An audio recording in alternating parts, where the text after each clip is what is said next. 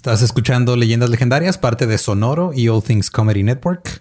Y, pues sí. Si es otro miércoles macabroso. Ya vamos para los 100 episodios. Sí. ¿Cómo se sienten? Yo tengo cosas que planear. Uh. cuidado, tú tienes también cosas que planear. no. Mira, yo, voy a cerrar los ojos a esos episodios. A, mí no me dice nada. A mí no me dejan salir de la oficina hasta que no tenga el guion y nomás para venir para acá. Y no me vuelven a meter ahí y me aventan un libro por abajo de la puerta. Trata de, afilar un cepillo de dientes, güey, o algo, güey, para que tengas con qué defenderte. Pero luego, ¿quién me va a comer si ataco a Gabe?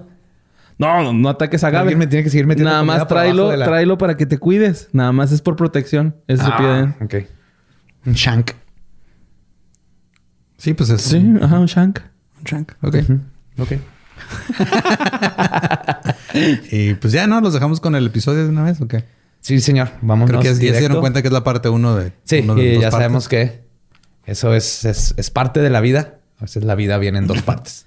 En este caso, la vida viene biseccionada. Porque es Andrei fucking Chikatilo.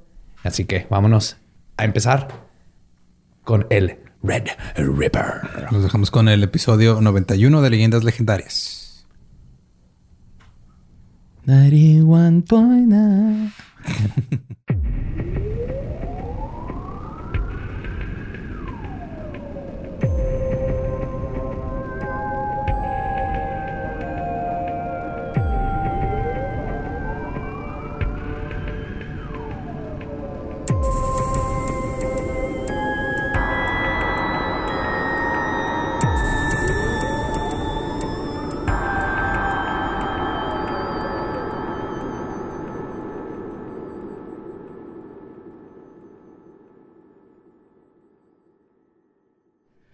Bienvenidos a Leyendas Legendarias, el podcast en donde cada semana yo, José Antonio Badía, le contaré a Eduardo Espinosa y a Mario Capistrán casos de crimen real, fenómenos paranormales o eventos históricos tan peculiares, notorios y fantásticos que se ganaron el título de Leyendas Legendarias.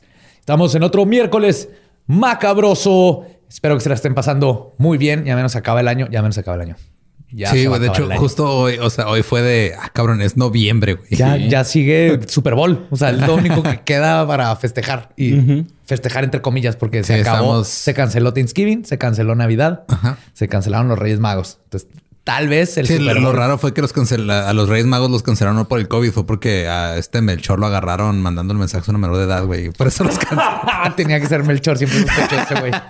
Siempre. ¿Sí ¿Te acuerdas que cantaba el 97? Melchor. no es que nos pasa, estamos tan y yo viendo el programa de John Oliver y luego dice, si este es nuestro último programa del año, y Tania dice, ¿qué? ¿Del año? Y pues, ¿qué pasa? Y yo, pues es noviembre y ya se va a acabar el año. Deja tu noviembre, es finales de noviembre, aparte. Y seguimos encerrados. Noviembre siempre se pasa volada. Eh, en fin. Perdón. Pero bueno, como siempre, a mi diestra me acompaña Eduardo Espinosa y a mi siniestra, Mario Capistra. ¿Cómo estás, Borre? Muy bien, gracias, Joe. Lolo, señorita Gabe.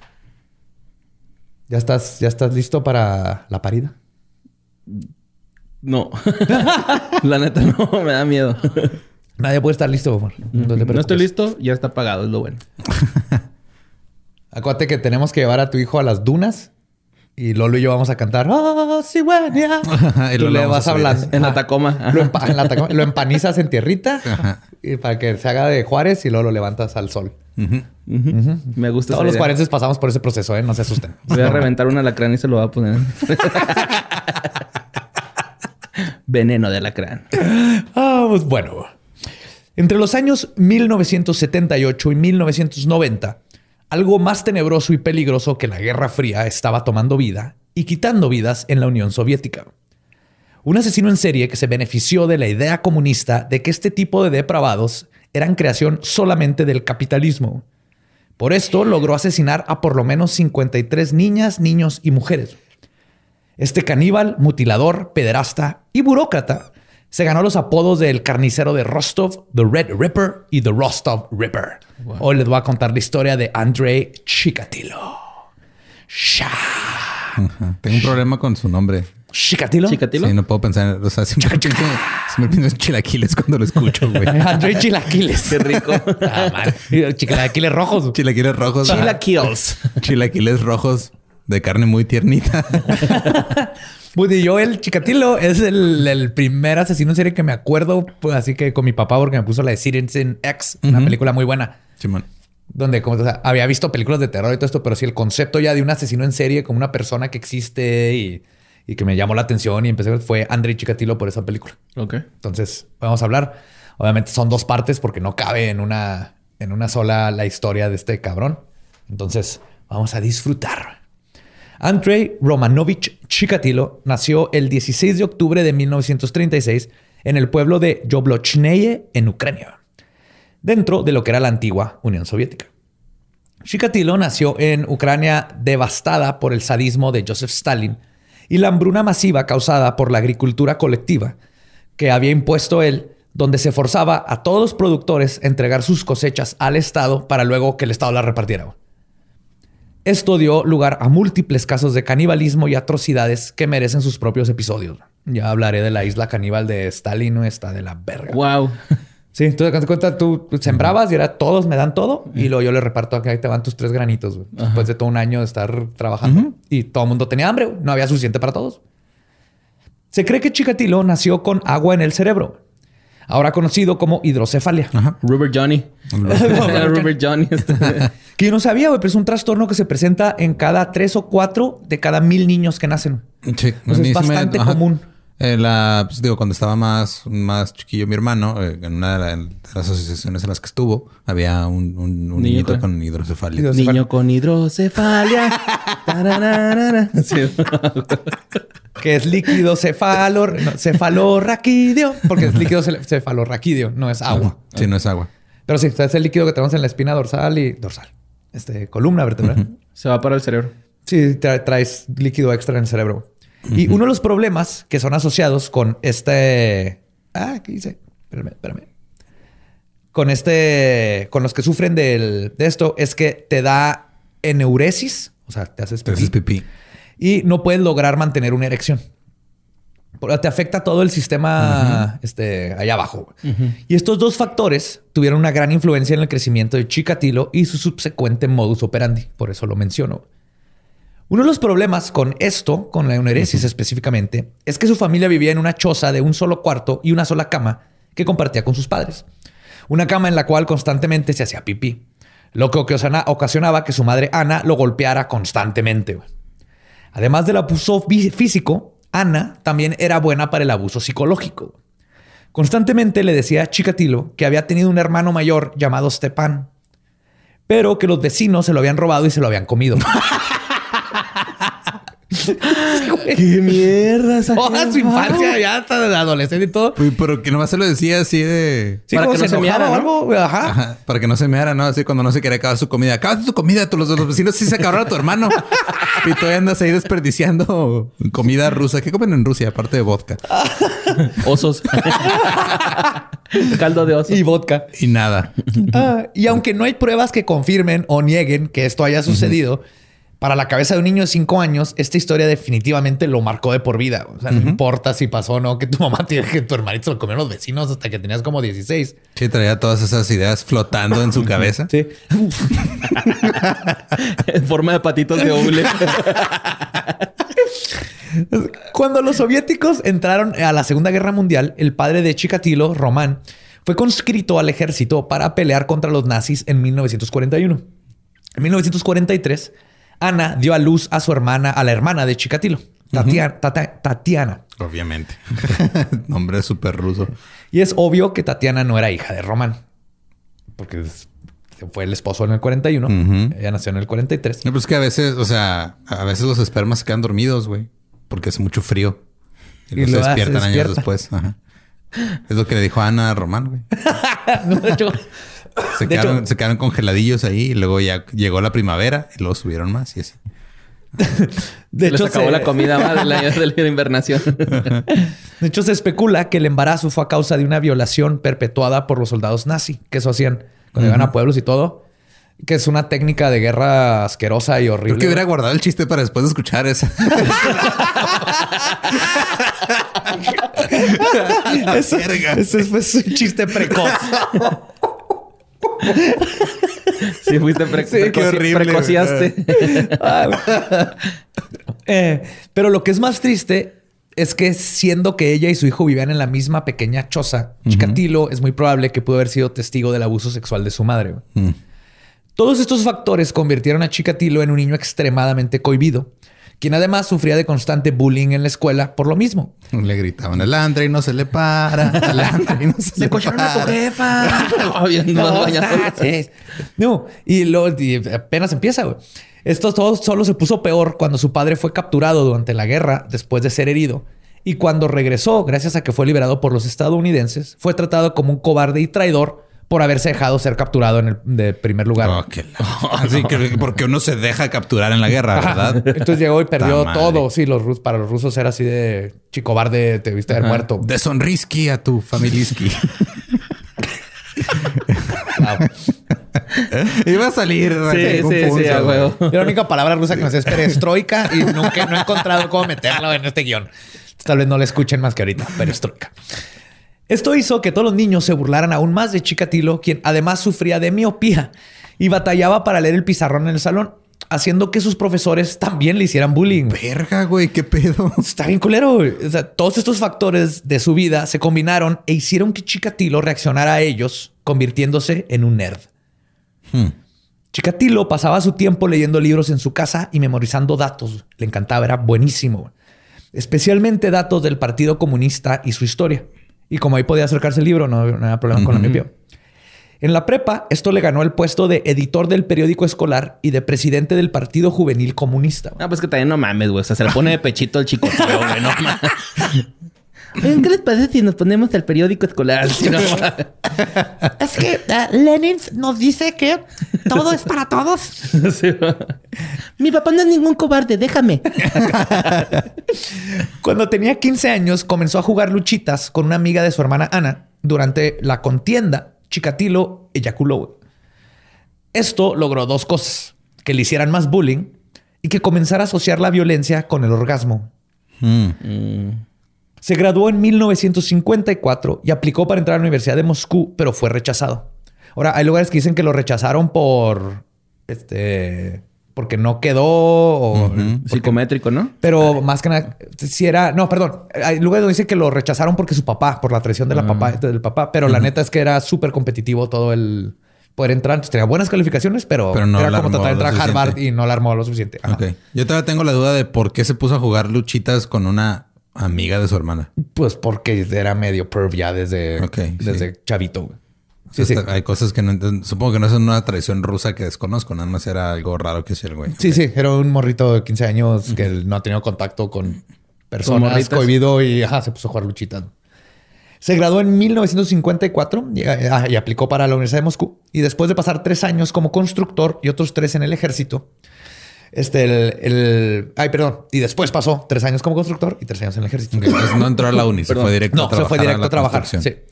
Fue en este tiempo que conoció a una joven divorciada y comenzaron una relación que duró tres meses porque Chikatilo nunca pudo lograr mantener una erección. Para agregar insulto a la herida, a su ego, su ex, inocentemente, le preguntó a sus amigas consejos para poder ayudar al problema que estaba teniendo. Esto hizo que todas comenzaran un grupo de WhatsApp de a Chikatilo no se le para.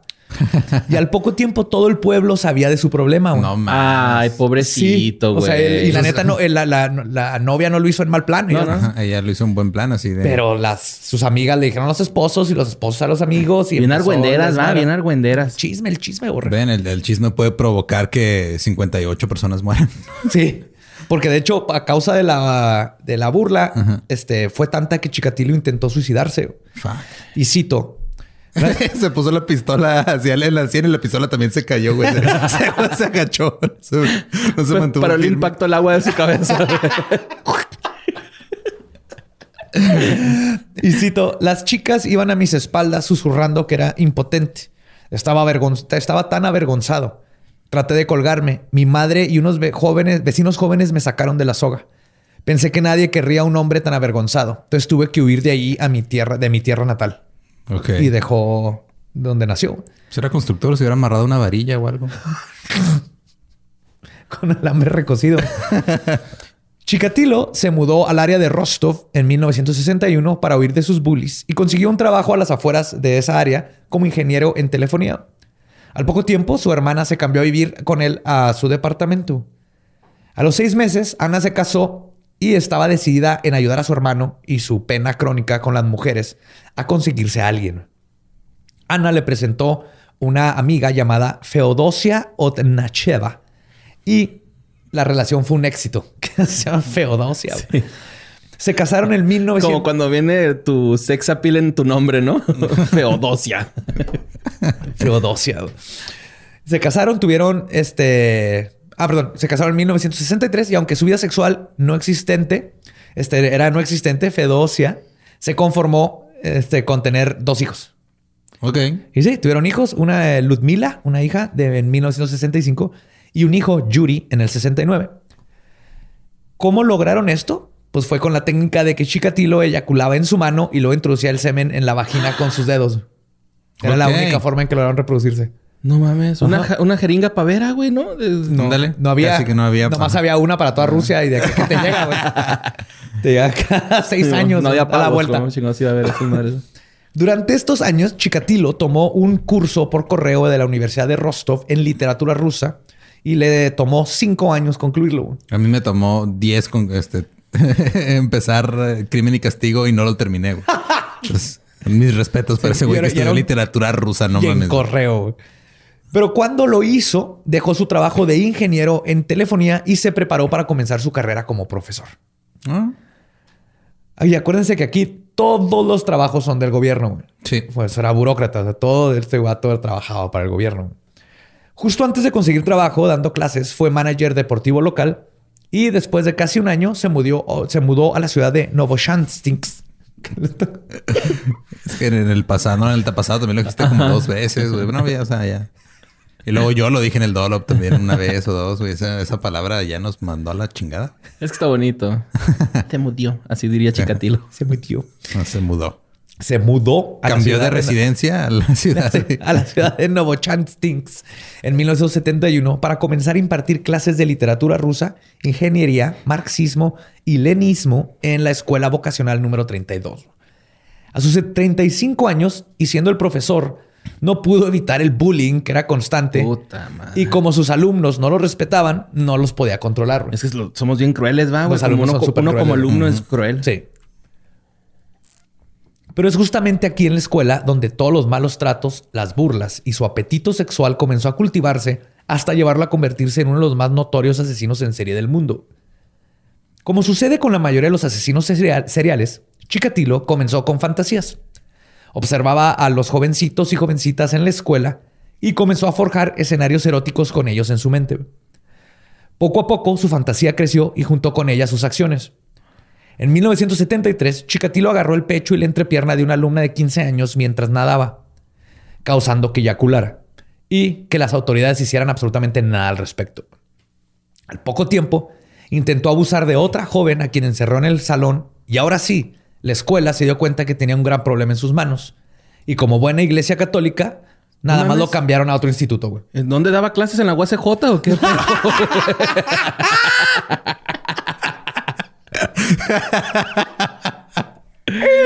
Muy bien, es la Universidad Autónoma de Ciudad Juárez. Ay, güey. Pero sí, o sea, nomás lo cambiaron. nada más busquen en Google. en esta escuela, en la nueva, Chikatilo tuvo que comenzar a cargar con un cuchillo para su protección, ya que fue atacado y golpeado por varios estudiantes cuando lo encontraron en el dormitorio intentando practicarle sexo oral a un estudiante dormido. No mames, qué pedo, güey. Este, güey, eh, es que por eso le hacen bullying, porque hace las bromas al revés, güey. Cuando alguien está dormido, le tienes que poner tu pene en la boca, güey. no al revés, güey. Ponerte el pene en la boca del güey está mal, güey. Sí, qué buena broma, ¿verdad? y el otro, güey, ¿qué pedo, güey? Es al revés. sí, jaja, eres gay como Scarman. pues, este incidente tampoco fue reportado a las autoridades, pero le pidieron que renunciara, güey. Ok. Chikatilo aceptó la oferta y no tardó mucho en encontrar un nuevo trabajo, dando clases en una escuela. Güey. De nuevo perdió su trabajo, pero porque hubo recorte de personal, no por todos los abusos. Así que consiguió trabajo en otra escuela, güey, ahora en el pueblo de Chakti en 1978. este vato era como sacerdote, güey. Lo, lo mandaban nomás de escuela a escuela porque nadie quería aceptar que tenían un problema horrible. Con la diferencia de que este, aparentemente los sacerdotes sí pueden mantener una erección. Ay, güey. Siempre y cuando. pues el cruzar la línea entre sus fantasías y actuar sobre ellas, aunado al hecho de que no sufrió ninguna repercusión por ellas, hizo que Chikatilo comenzara a hacer planes para seguir con su mórbida actividad. Para ello, aprovechó la mudanza para irse solo a Chankti con el pretexto de que conseguiría casa y pondría todo en orden antes de que su esposa e hijos se mudaran con él. Parte de esto era real, pero la razón principal de su viaje a solas fue la de comprar una pequeña choza en secreto para poder pasar a la fase 2 de su monstruosidad. Ni su esposa sabía que tenía esta casita extra. A menos de tres meses de haberse mudado, Chikatilo procedió a cumplir su plan. El 22 de diciembre convenció a una pequeña de tan solo nueve años, de nombre Yelena Sakotnova, de acompañarlo a su choza. Su intención era abusar sexualmente de ella y luego dejarla ir. Pero lo que sucedió a continuación fue al mismo tiempo el detonador que hace que un asesino en serie cruce la línea entre realidad y fantasía y lo que forjó su modus operandi. Chikatilo fue incapaz de lograr tener una erección para poder concluir con su asqueroso acto. Y Yelena no dejaba de pelear y gritar. Por miedo a ser descubierto, comenzó a estrangular a la pequeña para que se cayera, callara y luego la apuñaló tres veces en el abdomen. Cuando hizo esto, eyaculó involuntariamente, cimentando la conexión entre violencia y placer aún más en su psique. Después de esto, Chikatilo continuó estrangulando a la pobre niña y luego se deshizo de su cuerpo aventándolo en el río Grushevka. El cuerpo de Yelena fue descubierto el 24 de diciembre y como sucede con la primera vez de los asesinos en serie, regularmente, Chikatilo había sido descuidado al cometer su crimen. Cuando la policía comenzó a indagar, un testigo describió haber visto a la niña hablando con alguien que se parecía a Chikatilo en una parada de autobús. No solo eso, el lugar donde encontraron el cuerpo estaba a pocos metros de la choza. Cuando dieron con ella, encontraron un camino de sangre en la nieve junto con la mochila de la niña. Los vecinos describieron una persona con el parecido de Chikatilo en la propiedad ese día. Cuando la policía arribó al lugar de hogar de los Chikatilos, su esposa dijo que él había estado en la casa todo el día. Como Chikatilo no tenía ningún récord de haber cometido un crimen en su pasado porque mm. nunca lo acusaron de nada. Ajá, no había registro, de sus acosos sexuales. Oye, ¿el, registro de sangre se vio porque estaba en la nieve o...? Ajá. Ah, sí, sí, estaba así obviamente ahí en la, Ajá, nevado. Ajá. Y no se sabe la neta si la esposa nomás sabía o nomás lo hizo por proteger al esposo o qué pedo. No se sabe. Pero, eh, sorry que vuelva a lo mismo, pero, o sea, si deja un rastro de sangre en la tierra, ¿se puede ubicar ese pedo? Sí, pues llegaron, o sea, está la cabaña, llegaron y estaba así todo enfrente de la, de la casa lleno de sangre y iba el caminito casi hasta el río donde encontraron el cuerpo. Se supo perfectamente a esta niña, la mataron en esta cabaña, está su mochila, aquí está la sangre cuando la sacaron y llega directo al río. Y gente lo vio ahí en la cabaña, Chicatilo. Era Chicatilo, güey. Si no había, no había de otra, güey. Pues este, después de esto, güey, le creen la, la coartada que le dio su esposa y decidieron mejor arrestar a un hombre que también vivía cerca de la escena del crimen. Sí, güey. Pobre PGR, güey. PGR, güey. Pobre cabrón. Alexander Kravchenko. Kravchenko había estado en prisión anteriormente por abuso sexual. Estuvo como 12 años en prisión. Y esto lo hizo el sospechoso perfecto para las autoridades. A pesar de que su esposa, amigos y vecinos testificaron que él había estado en la casa con ellos todo el día, la policía, convencidos de que tenían al culpable y más que nada tenían que producir un culpable, muy a la mexicana, amenazaron a todos los testigos con meterlos en la cárcel por cómplices o perjurio. No mames. Sí. ¿Y Chicatilo bien chingón? Sí, Chicatilo. Ah, ok, copa. ¿Lo fuiste tú? Sí, ya dijo ah, tu esposa. pendejos. Ajá. Además de esto, añadieron un poco de persuasión policíaca rusa, o sea, tortura. Y Kravchenko confesó. Como evidencia para el juicio, presentaron un delantal de cocina con sangre del mismo tipo que el de Yelena, la niña que hacen. En este tiempo todavía no había de ADN. Lo más que podían hacer era decir, esta sangre es tipo A y la víctima es tipo A. Entonces es probable que sea su sangre. Esta sangre roja y esta también. Ajá. sí, no es de la aristocracia. esta niña no era aristocrática. Y curiosamente. tenían la sangre roja porque una ah, soviética. Sí, los soviéticos todos son con vodka. sangre con Está más diluida que la sangre normal. Entonces coincidía la sangre del delantal de la cocina con el de Yelena. Pero curiosamente, era el mismo tipo de sangre que tenía la esposa de Kravchenko. Ok. Pero ¿por qué tenía sangre el pues delantal, el delantal de la esposa, güey. Tienen que matar osos para cocinarlos y así. pues haber cortado y todo y se limpió en el delantal, güey. Ok. Pero también sabemos 100% que no fue Kravchenko. Obviamente no fue, pero nomás es... Nomás había sangre en el delantal de la esposa. y a pesar de que para este punto Kravchenko se declaró inocente ante la corte, fue encontrado culpable y sentenciado a la pena de muerte. Sus abogados lograron cambiar la sentencia a 15 años, lo máximo de prisión en esos años. Pero los familiares de Yelena presionaron a las autoridades y en julio de 1983 Kravchenko fue fusilado. Totalmente inocente de este crimen. Ah, no mames. Las autoridades resolvieron el asesinato, el culpable fue ajusticiado y Chikatilo quedó tan asustado de que casi lo agarran que decidió intentar suprimir sus impulsos. No funcionó por mucho tiempo. A final de cuentas, Chikatilo se había salido con la suya de nuevo y esta idea fomentó en pocos años su sadismo e hizo que creciera de forma exponencial. Que de nuevo, abusó de niños, no le hicieron nada. Mató a una niña, no le hicieron nada. Todo esto va alimentando esta fantasía de, ah, me puedo salir con la mía. Chikatilo continuó trabajando como maestro hasta 1981 esto está bien cabrón, es el año que yo nací. Estaba Chikatilo todavía. Para este punto se convirtió en algo imposible para el sistema seguir ignorando las quejas de los alumnos y padres de familia contra sus abusos y finalmente lo despidieron sin haber hecho ningún solo reporte a las autoridades. O sea, nomás... Nomás lo quitaron el jale y ya. Porque es Rusia, güey. Es, todas estas mentalidades de, cualquier institución donde si él se ve mal, todos nos vemos mal. Lo mismo que decía ahorita de cómo, ah, no, los asesinos en serie no son de aquí.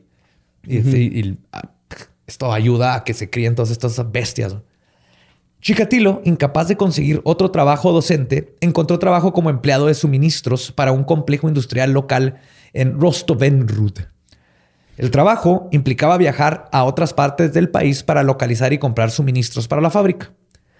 Esto significaba que viajaría mucho más tanto como de ida como de vuelta desde la fábrica por toda la Unión Soviética para negociar contratos de suministro y supervisar la compra de los materiales. Y hacer su cagadero sin que nadie sospeche de él. Exactamente, exactamente. Este nuevo trabajo podría parecer beneficioso para todos, ya que Chikatilo ya no tendría acceso a los niños en las escuelas. Sin embargo, no poder abusar de los niños como deseaba significaba que Andrei tenía que empezar a buscar en otra parte. Sus viajes de casa a la fábrica y de regreso lo hacía en autobús o tren y rápidamente se dio cuenta de que habían muchas posibilidades a lo largo de estas rutas. Fue en uno de estos viajes cuando su última resistencia a sus necesidades sexuales se desvaneció. La falta de objetivos fáciles combinada con el conocimiento de que habían muchas víctimas potenciales a lo largo de las rutas del autobús alimentó su deseo y fantasías y lo llevó a comenzar a violar y matar nuevamente el 3 de septiembre de 1981. Andrei salió de la biblioteca pública donde se topó una joven llamada Larisa Chavchenko. No. Ahí se llama mi hermana. Ah. oh, Lari. Shevchenko también. López. de 17 años. Quien estaba esperando la parada del, autobús.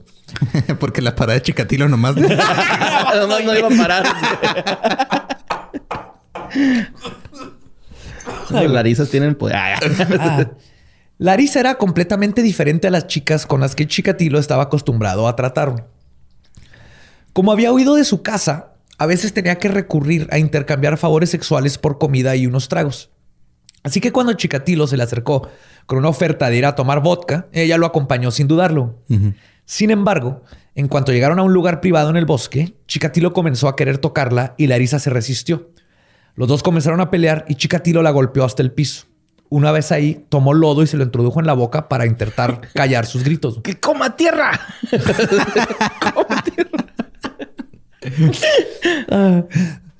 No pudo tener una erección y sabiendo que la única forma de alcanzar el orgasmo, porque es lo que había aprendido, era con violencia, pero dándose cuenta que no traía un arma, decidió comenzar a morder el cuerpo de la joven ya asesinada y luego la apuñaló con una rama.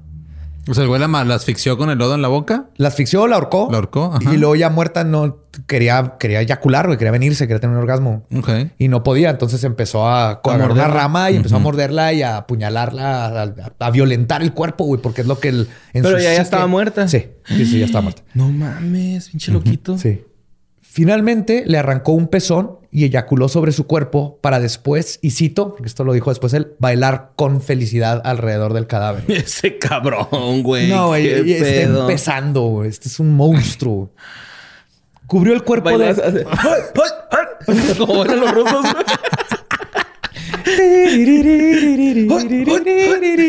Como Zangief va cuando gana, güey. Chikatilo cubrió el cuerpo de Larisa con hojas y ramas y no sería descubierto hhasta días después. El 12 de junio de 1982, mientras caminaba del camión en el, este, sí, de un camión en el pueblo de Donskoiv, se topó una chica de 13 años de nombre Lyubov Biryuk, quien venía del mandado. Chikatilo la acompañó sacándole plática hasta que vio un lugar donde podía atacar sin ser visto empujó a la joven hacia el bosque donde inmediatamente comenzó a apuñalarla. El reporte forense descubrió que la joven había sido apuñalada 22 veces.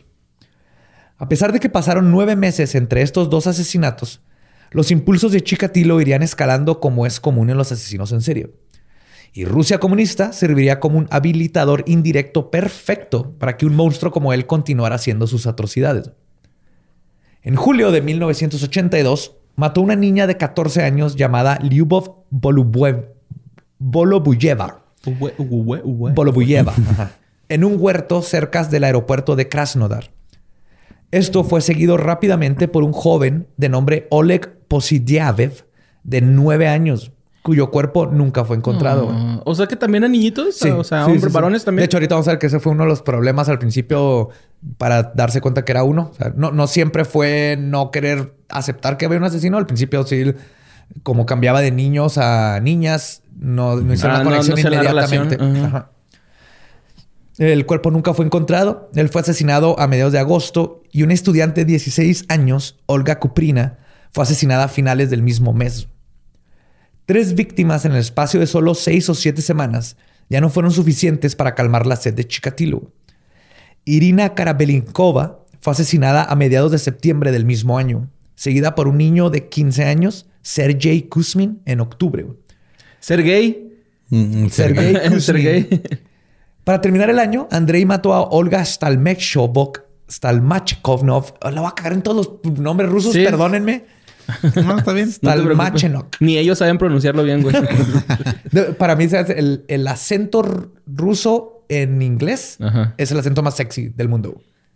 O sea, un ruso hablando inglés, me encanta ese acento. Mm, ok. ¿No? Yo nunca he escuchado uno. Alguien, yo sé que. Sí, pues eh, la hermana de Black Widow y cosas así. Sí, día viendo películas de mafiosos rusos bien directo, güey. Albert Krischer, ¿no? este, a Olga la mató el 11 de diciembre. Ella solo tenía 10 años. El hecho de que mataba hombres y mujeres causó una gran confusión a la policía investigadora que tenía prácticamente nada de experiencia en asesinatos en serie y que además estaban sirviendo bajo un régimen que se negaba a admitir que tales crímenes eran posibles en la Unión Soviética, porque los asesinos en serie eran producto del capitalismo. Y al igual que cuando Chikatilo no era reportado por sus abusos sexuales, por la idea de que si lo acusaban a él se vería mal todo el sistema, la idea de que Rusia tuviera un asesino en serie en su sociedad se vería mal ante todo el mundo. Así que la policía comenzó a buscar a dos delincuentes distintos, a pesar de que las escenas del crimen y la forma de muerte eran sorprendentemente similares. Se negaron. Ser gemelos, cuates, uno es mujer y uno es hombre. Se negaron a establecer vínculos entre ellos y a aceptar la idea de que pudiera tratarse de un solo asesino. La policía estaba detrás de un asesino que siempre apuñalaba a sus víctimas a menudo más de 30 a 40 veces. Después de la matanza solía extirpar partes de sus cuerpos, a veces cortándolos y extrayendo los intestinos y o el útero o los testículos. En casi todas las ocasiones, los ojos fueron arrancados. Las autoridades ignoraban la razón de esto. Pero Chikatilo, lo supimos después, lo hacía porque creía que su imagen permanecería en los ojos de sus víctimas y podría ser identificado.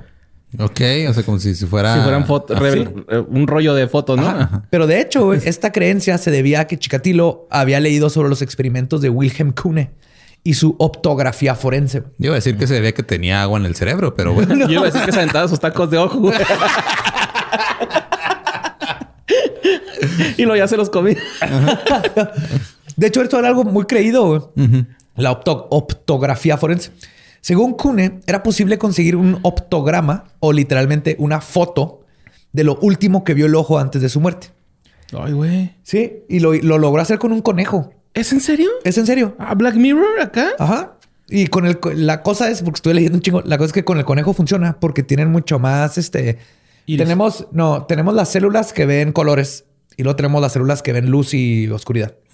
Ahí se puede quedar plasmada una imagen, pero no más en el conejo, porque en el ser humano es como de, no sé, punto dos milímetros. Entonces es imposible alcanzar a ver. Ah, el ojo del, conejo, del conejo es más grande. Y ahí está la foto donde se ve la jaula que estaba viendo el conejo antes de que lo decapitaran para el experimento. chido, güey! Está loco eso, ¿eh? no, sí está bien interesante.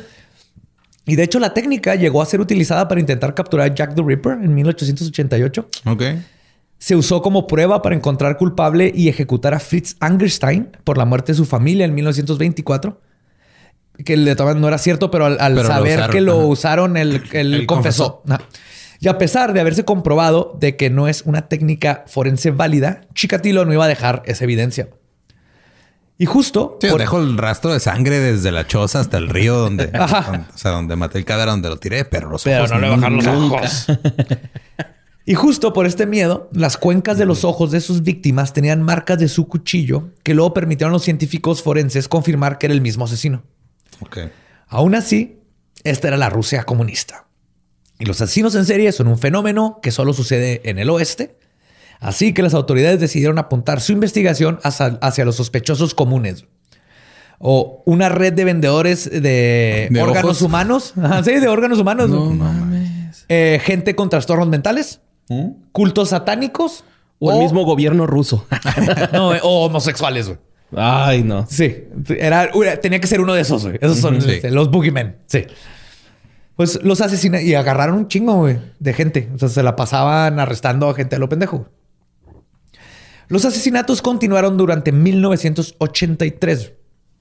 Laura Sarkishian, Irina Dunemkova, Ludmila Kushba, e Igor Kutkov quien a sus siete años fue la víctima más joven de Chikatilo. También en 1983, Chikatilo se llevó la vida de Valentina Kuchulina, Vera Sukumv, Sergei Markov y una mujer desconocida. En 1984, Chikatilo mató a su víctima más grande, una mujer de 45 años y otras 15 víctimas más. Para este punto, la policía ya no tenía opción más que aceptar que estaban tratando con un solo asesino aunque no le llamarían serial. Y se creó una fuerza especial para vestir policías de civiles y patrullar las áreas donde el asesino comúnmente acechaba. A ver, tú vístete de chavita de 15 años.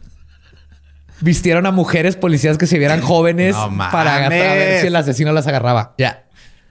Ah, no funcionó. Bueno, tan siquiera no hicieron operación parques y jardines. No, no, no. Este se había llamado bien chingón, así como oso de hierro, güey. oso negro. Operación y negro. Sí, digo, al final de cuentas alguien va a morir. Por lo menos ceguera sí hay, ¿no? Sin ojos las vi. Todo el mundo perdió la vista en, en, estos casos. Y el fecal en chinga, ¿no? En 1984, 1984, perdón, fue un año difícil para el asesino. Primero, lo corrieron de su trabajo porque lo acusaron de robarse suministros de la empresa. Mm. Y, sí, güey. Sí, vendía cuchillos de empresa. Sí. grapas. Te robaste unas grapas, un cuchillo. Pero de coca. Ah, no sé. papel de baño. y luego... Te robaste los frascos portaojos que vendemos. Es que es la sensación de. Chicatilo, ¿dónde está nuestro cuchillo que eh, penetra piel más de 22 veces? Ese es gringo, el acento. Chicotiliskis, ¿dónde está el cuchilliskis que usas tiskis en los asesinatiskis? Ok, de ahora en adelante tú vas a hacer los. Voy a batallar un chingo, como que no. Cabrón. Ah, pues, eh, después de que pierde su trabajo, el 13 de septiembre, uno de los policías encubiertos notó a un hombre sospechoso intentando convencer a una jovencita de que lo siguiera. Chikatilo fue arrestado.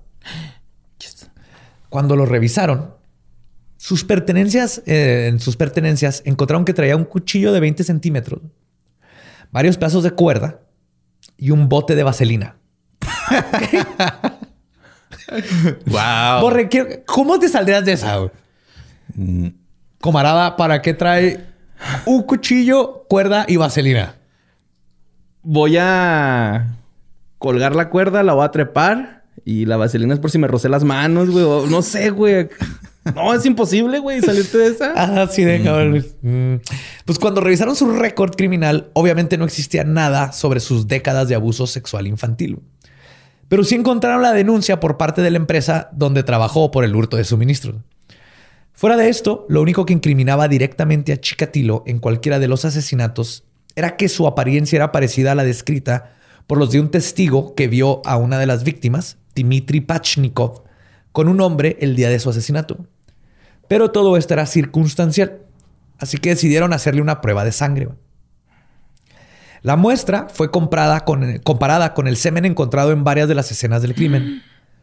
Pero cuando se concluyeron los exámenes, se descubrió que el semen del asesino era tipo AB, mientras que la de Chikatilo era del tipo A. Que este es el primer caso, después se, descubrió que hay... ¿Se, no, hay los que non-secretive, que no secretan, no... Segregan. No, sí, segregar. Segregan, ajá, sí. Bueno, segregar líquido es como sale líquido del pene. Entonces hay, hay este, los hombres, hay secretors y non-secretors, segregadores o no segregadores. Entonces quiere decir que hay unos que eyaculan, el, está bien cabrón, porque de hecho lo comenté mucho. Los espermas tienen los dos cromosomas, entonces tienen, entonces hay personas que no trae tu tipo de sangre, trae nomás el otro. Ah, ok. Entonces puede que los non-secretors su esperma no va a traer el mismo cromosoma o el, tipo, de sangre el tipo de sangre que tienes en tu sangre. Es bien raro, pero pasó con Chikatilo. Y se salvó de esa, güey. Por eso. Ajá. Por esa se salvó. Hay unos que especulan que fue nomás que la cagó la policía, pero sí se sabe que los non-secretors existen. Entonces es probable que nomás aparte tuvo pinche suerte bien cabrona Chikatilo. O a lo mejor llega otro güey, ¿no? Eh, pues Está aquí en Rusia todos de todos. Ese cadáver también es mío. Chinga su madre. A ver, lo va a filetear. no he comido carne. No he comido carnes de la Segunda Guerra Mundial. Pues, nomás un pezón. Pues básicamente exonerado de ser el asesino, solo fue enviado a prisión por un año por cuestión del robo empresarial pero para el 12 de diciembre del 84 fue liberado después de cumplir solo tres meses de su condena. Este segundo rozón con las autoridades de nuevo harían que Chikatilo... Rusón. Tengo chance, ¿no? Totalmente, ves tú hermoso. Mira, quebraste agave, güey. ah, qué rusón. Pues esto haría que Chikatilo de nuevo intentara controlar sus impulsos por un tiempo. Y lo logró por un buen rato. Pero mientras Chikatilo estaba en prisión, la policía rusa introdujo al fiscal Isa Kostoyev, quien había liderado la investigación y captura de Vladimir Viktorovich Storovchenko, un asesino en serie conocido como el estrangulador de Smolensky en 1981, que tuvo 13 víctimas. Que no mames, o sea, ya habían tenido, estaban teniendo un asesino en serie, pero seguían con la mentalidad de no, no hay, no hay, no hay. Además de Vladimir, por primera vez en la historia de Rusia se unió a la investigación un psiquiatra, el doctor Alexander Bukhanovsky. Él analizó todos los datos recopilados por el policía e hizo un perfil psicológico de 65 páginas del asesino en serio. ¿Y esto ya existía en Estados Unidos? Los perfiles. Ya los perfiles ya, ya, son los ochentas. Ah, ok. Entonces este güey eh, tomó. Más bien nunca le han hablado a un psicólogo porque la, policía rusa era como en México. Ve y encuentren un güey. A putazos. Ajá. Convénzanlo de que es un elefante rosa y luego lo presentamos ante la prensa. la Rusia hacía eso, pero ahorita no podían, no podían, no podían. Entonces tuvieron que traer a alguien para ayudarles a capturarlo porque ya de plano estaba pasando de. De, vergas. O sea, ya no podían con tantos asesinatos tan obvios de niños, niñas. Entonces tenían que hacer algo que, se que los forzó a trabajar de, de veras, básicamente. Este, en este perfil puso, y cito, el asesino es un hombre solitario de entre 45 y 50 años que ha, pasado parte este, por una infancia dolorosa y aislada y que es incapaz de coquetear o cortejear a mujeres. Este individuo es de inteligencia media, probablemente está casado y tiene hijos, pero también es un sádico que sufre de impotencia y solo puede lograr la excitación sexual viendo sufrir a sus víctimas. Los asesinatos en sí son análogos a las relaciones sexuales que este individuo es incapaz de realizar. Y su cuchillo se convirtió en un sustituto de un pene que no funciona normalmente, güey. Latino. No mames, nomás le faltó la hidrocefalia, güey. Y, y, no sé si son 65 páginas, güey. Pero fue así de que, holy fuck. Güey, ¿le supo todo? Le supo todo. Mm este perfil va a tomar una parte bien cabrón en la historia y ya después, güey. Ya ver, no se le para. Pero está cabrón. sí, güey. Y eso de que usa el cuchillo. O sea, este psicólogo es un Hannibal Lecter. También dedujo que debido a que muchos de los asesinatos habían ocurrido entre semana, cerca de los centros de transporte masivos y en todo el área de Rostov, entonces Bukanovsky argumentó que el trabajo del asesino requería que viajara con regularidad y según los días de la semana en que ocurrieron los asesinatos, también dijo que el asesino probablemente está vinculado a un programa de producción. Eso ya bien Sherlock Holmes. Dijo, ese güey trabaja en logística y... Sí. Este, se robó las grapas de... Se robó las grapas. Qué cabrón, güey. Sí. Chingón ese güey. Con este increíble perfil, la policía estaba segura que atraparían al carnicero de Rostov en poco tiempo.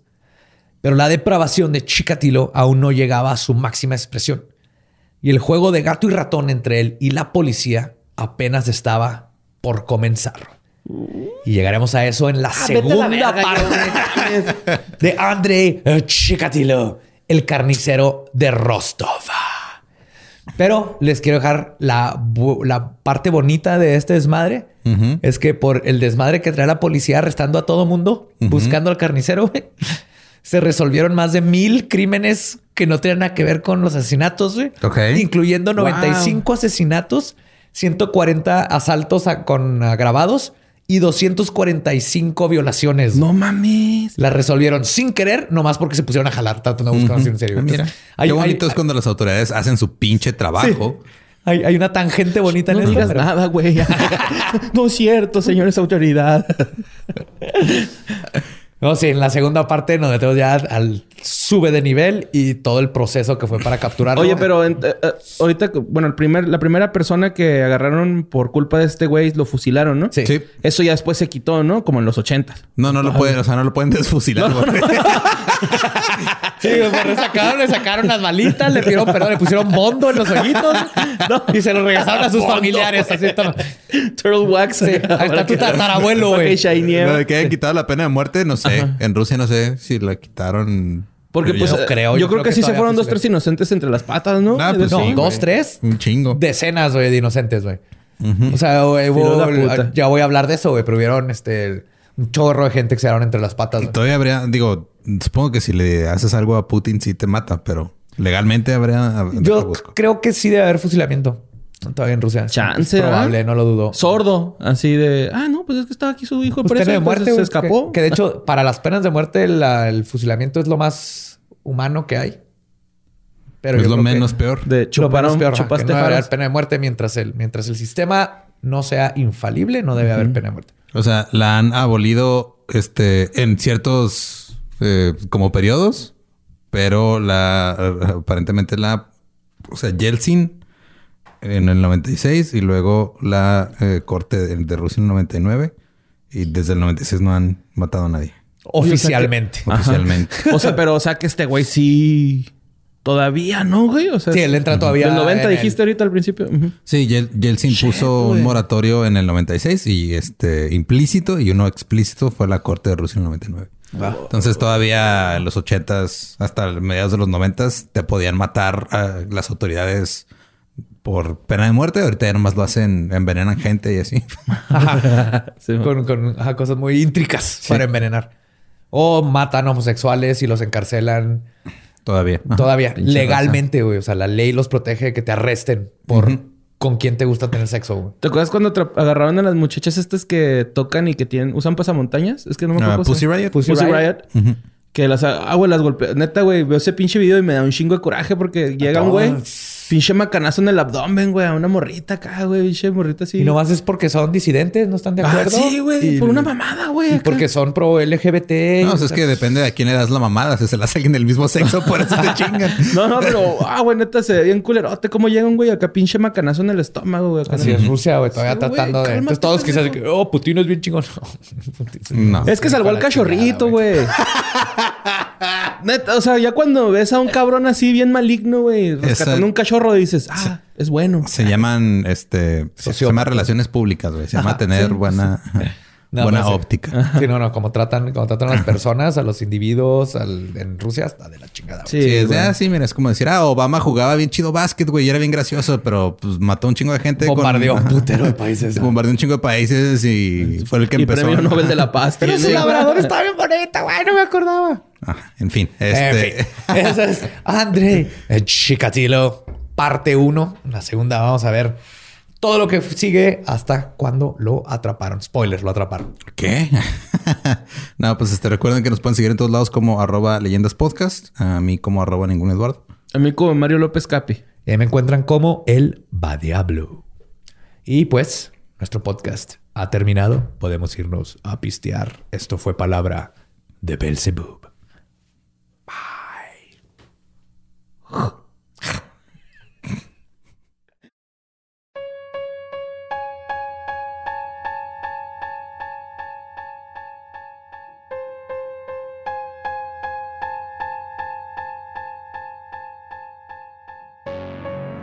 Llegaste tarde, llegaste tarde a la conversación. Lo siento mucho. Luego te platico. Ok. Luego te platico en qué estamos. Pero eso fue el episodio número uno de Andre Chikatilo. Chica, Oh, bom, bom. Chikatilo. Un maestro, un maestro. ya cada vez más empieza a hacer sonidos más random de la nada. ¡Es una canción! ¿Estás bien? Sí. ¿No te está dando un aneurisma? Espero que no. ¿No, hueles a pan tostado? ¿Te duele el brazo izquierdo? Güey, hoy, iba manejando. Iba manejando y me dio sabor de pan molido. Y dije, no mames, eso es güey de pan tostado. El pan molido es pan tostado. Y iba preocupado, güey. Dije, a ver si no me, se me sale la sangre por la nariz. Se me hace que acá descubrí una nueva forma de descubrir, no sé no, qué. No, eso es clamidia, güey. ¿Cómo? Eso es clamidia. ¡No! Con razón también el pita. Ah, no es cierto. pues esa fue la parte uno. La siguiente semana nos vamos a la segunda parte que está ahí donde ya vale verga todo. Ya empezó a valer verga, pero ahí se va a poner todavía más hardcore. Ajá. Y hablando de cosas hardcore, o sea, no tiene nada que ver, pero le queremos dar las gracias otra vez a Arctic Fox porque otra vez están aquí. Yes. Y aparte, este nunca se fueron, Eduardo, nunca no, se nunca se fueron. De hecho, todavía traes ahí. Yo todavía traigo morado. morado existe en nuestra ADN. Sí, Tania todavía trae el pelo verde, güey, desde que se lo pintó así como en y se le ve pico anterior de la pandemia. ¿Se le ve bien bonito a Tania? Así, sí, se le ve muy chido. Si cometo un asesinato o un crimen y lo encuentro en mi cabello y luego lo revisa, van a decir, el culpable es Arctic Fox. y pues ya saben, es un, tinte 100% vegano, libre de crueldad animal. Y este, ¿qué eran los PPDs? PPDs es lo que hace que te sangre la mollera, güey. Eso. Oh, sí. O sea, los PPDs es como reacciones alérgicas en el cuero cabelludo y sangras de, la, de la cabeza. Ajá. Y aparte les queremos avisar que mañana para que no les sangre la cabeza y hagan las cosas bien, mañana Arctic Fox en su Instagram va, a tener un live con Karina G de Gato y con Fernanda Dudet. Karina es una estilista, ya tiene 10 años haciendo este rollo. Cualquier duda que tengan sobre cómo pintarse el cabello con Arctic Fox, cómo decolorárselo todo, ella se lo resuelve. Fernanda es su, modelo, que la que siempre está ahí de sí, tú hazme lo que quieras en mi, cabello. Y así. Qué chido. Entonces, mañana a las este, 8 hora de la Ciudad de México, hora centro, y si, no lo ven mañana, se va a quedar grabado como video de IGTV ahí en su Instagram de Arctic-Fox-México. Así que denle, acuérdense ya. Arctic Fox ya es el sinónimo de pintarte el cabello. Sí, güey. Así que vean el video y pues ahí está Arctic Fox para todas sus necesidades para de verse fabulosas y fabulosos. De hecho, eh, justo en el de mañana van a hablar específicamente de la decoloración, porque es como que lo que es lo más difícil. Pintártelo lo puedes hacer tú solo o viendo tele, ni, ni, siquiera necesitas espejo. Y luego aparte el, sí, pero el bleach de Arctic Fox, güey, no quema como los otros, ¿no? Así los chafillas. No quema como el borre. Sí, no. Ni de no, sí, se ha sido muy buena experiencia con Sí, bueno, quema. No se siente feo. Nada más da comezoncilla así, pues porque pues está húmedo, ¿no? Y ya. De la cabeza. De, bueno, del cabello. Va. Pues bueno, vamos a hablar ahora de dos cosas. Una ya se resolvió hoy mismo. Ok. O sea, no sé si se enteraron, pero un compatriota ya se volvió también. Digo, que como es este. Yo me enteré por Twitter porque estaba otra vez de trending topic Chumel y luego dije que está ah, Ya sé qué vas a hablar. Y luego resultó que este eh, alguien, una senadora, si era senadora, ¿no? Quiso hacer un foro sobre una cura milagrosa para el COVID que vende Jaime Maussan. Sí.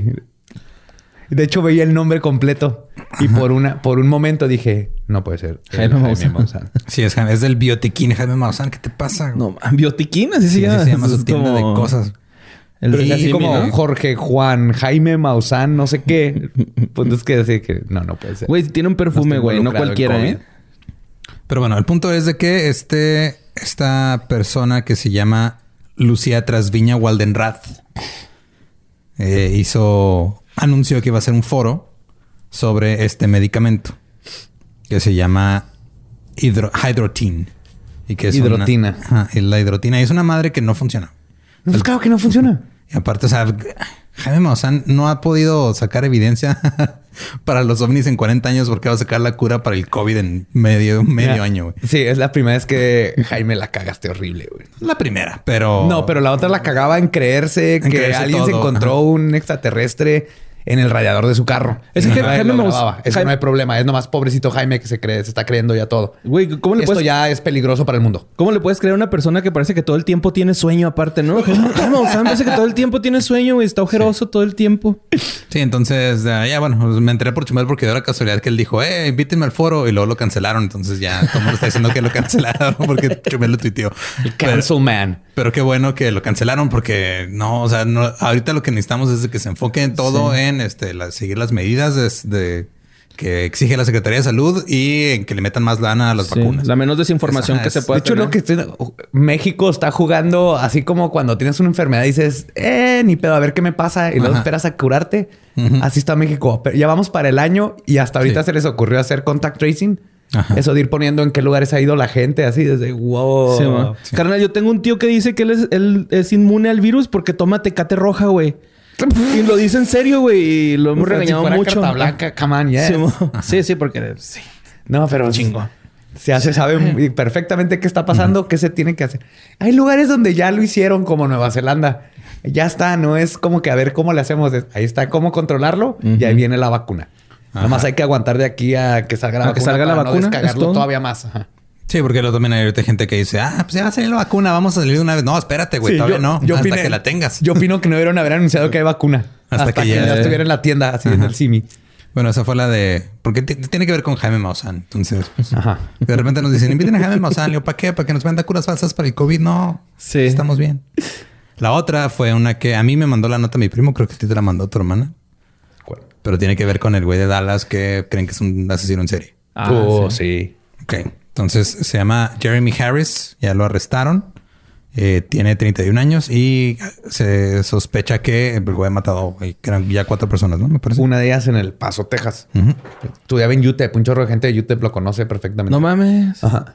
UTEP es la Universidad de Texas. En Universidad de Texas en El Paso. Entonces Aparentemente antes de que lo arrestaran creían que nada más eran así este balaceras aleatorias donde más llegaba y le disparaba a alguien y lo Cualquiera secundaria de high school. Se les hizo raro porque ahorita nadie está yendo a la escuela. Dijeron, ¿cómo que hay tiroteos? Ah, tal vez está, es un school shooter frustrado. Ahora, va a las casas. Se conectan clases en línea y van los cantones, güey. está bien cabrón hacer tiroteos por Zoom.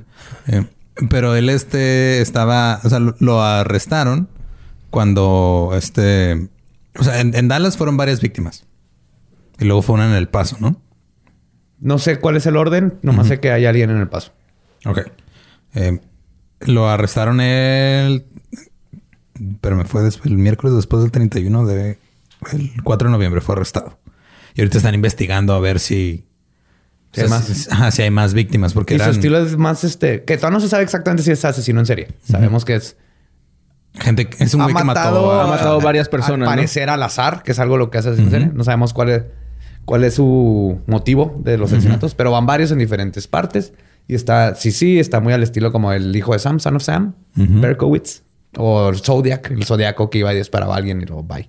Sí, el, según el modus operandi era nada más sacaba la pistola así por el este, por la ventana de carro. Una vez fue en un Taurus y las demás veces fue en una Chevy Tahoe negra. O sea, como drive-by. Ajá, como drive-by, así de... Como en el Gran Theft cuando te aburres, ¿no? Ándale, justo. sí, cuando... Ah, no, no, no tengo suficientes estrellas. A ver, sí. échenme unas dos o tres. Necesito tanques atrás de mí. Eh, sí, y ya este, lo, arrestaron con, eh, con cargos de asesinato por esos, esos tiroteos. Pues hay que esperar a ver qué más información sale de ese vato. Y sí, Y todo, o sea, llamó la atención porque uno de los jefes de policía de Dallas, este Rubén Ramírez, cuando estaban haciendo la investigación de eso, él dijo es que es probable que estemos buscando un asesino en serie. Entonces, como que de ahí la gente se agarró y dijo, ah, pues el nuevo asesino en serie de Dallas. Pero pues ah. obviamente todavía falta todo el perfilado, todo Sí, ver el contexto. Porque, o sea, digo, todos modos mató gente. O sea, y, no, yo digo el contexto para saber si es asesino en serio o no. O sea, no es lo mismo que es un tipo que. Si fue un asaltante que mató uno a la gente, era su dealer y el otro que mató ajá, era su exnovia y el otro que hay un que no tiene que ver con asesino en serio, sino que es un asesino que le vale madre y mata gente. Ajá, que, o que tiene estos pedos de racismo, güey, acá. O puede ser por racial o sí. O ajuste de cuentas. ¿De qué es asesino es asesino? De que sea en serie es lo que todavía falta. Mucho contexto. Pues a lo mejor sí, porque no, no dice, ¿verdad? Así como que sean gentes feas las que mató. O sea, bueno, no, o sea, independientemente de eso, güey, sigue siendo asesinato. O sea, Ajá, sí, es, asesino, pero. Eh, el punto es de que sí, hubo, fueron dos en el mismo día, así, o sea, fue un fin de semana particularmente violento en Dallas que incluyó a este güey matando a dos personas. Entonces, de ahorita que lo agarraron, pues están procesando los cargos y todo eso. Entonces, pues falta ver qué, saber qué, cómo, eh, cómo evoluciona el caso. es que ya ves hay muchos asesinos en serie que lo hacen por excitación o por conseguir un orgasmo. Este güey agarró cochatlón, ¿no, güey? por, toda la, ciudad, güey. Cochatlón. Ah, es una palabra mía de mi señora, güey. Eso. lo hace todavía mejor. Cochatlón, cochatlón. Meme en 3, 2, 1. Un beso, mi amor. y pues sí, ahorita nada más es esperar que cómo evoluciona el caso, que dice la corte, le van a dar fecha corte, yo creo hasta el 2021. Pero ahorita ya está en, custodia de las autoridades. Que se quede ahí refundiéndose, ¿no? Que pasa todo y le dé COVID ahí dentro de la cárcel. Y lo, lo conectaron a las este, a las zonas de donde pasaron las cosas, porque de uno sí tenían video. Ajá. Pero de los demás fue nada más con sus puros registros del celular, güey. O sea, de. Oh, estaba en todas las escenas ese, a esa hora. A esa hora. Que también eso ha fallado en, algunos casos, pero en este ya se sabe que sí es él. Sí, sí, sí. Por eso dijiste que ya se ha solucionado hoy. O sea, ya hoy lo agarraron. Lo agarraron el miércoles 4 de noviembre. Ah, ok. Según este pedo. O sea, el 31 de octubre fue, hizo un cagadero y lo agarraron el 4 de noviembre. Ay, güey, pinche eficacia, ¿no? Pues ya tenía eficacia. Hubiera sido que lo hubieran agarrado antes de matar. sí, es cierto. Después del que él matara el primero, güey. Cierto. Pero sí. No me acuerdo si fue el miércoles 4 o el miércoles 11. Fue un miércoles de noviembre, güey, pero fue, rápido después de el pedo que se armó el sábado. Pues ya nada más es esperar a ver qué dicen y si hay alguna actualización, ahí se los platico después. Oh, yes. Pues fue eso, se fueron nuestras noticias de asesino en serie de la semana. Así que qué bueno que no existe eso. Ya no. Ya no. Chica kills O. Y pues ya, nomás recuerden este seguirnos en todas las redes y no sé, algo más que quieran agregar. Si les gustan los libros, acuérdense que en leyendaslegendarias.com ahí ponemos todas las fuentes que utilicé. Siempre me preguntan en los episodios. Por ejemplo, en el pasado que recomendé el libro de este, Ringside Sea to a Revolution. Si se les olvida o así, o no, no los vi y no les contesto en Twitter, ahí va a estar en leyendaslegendarias.com. Se meten en el episodio y ahí vienen las fuentes. Así es. ¿Tú, Borre? ¿Quieres recomendar un libro? No, manténganse macabrosos, muchachos.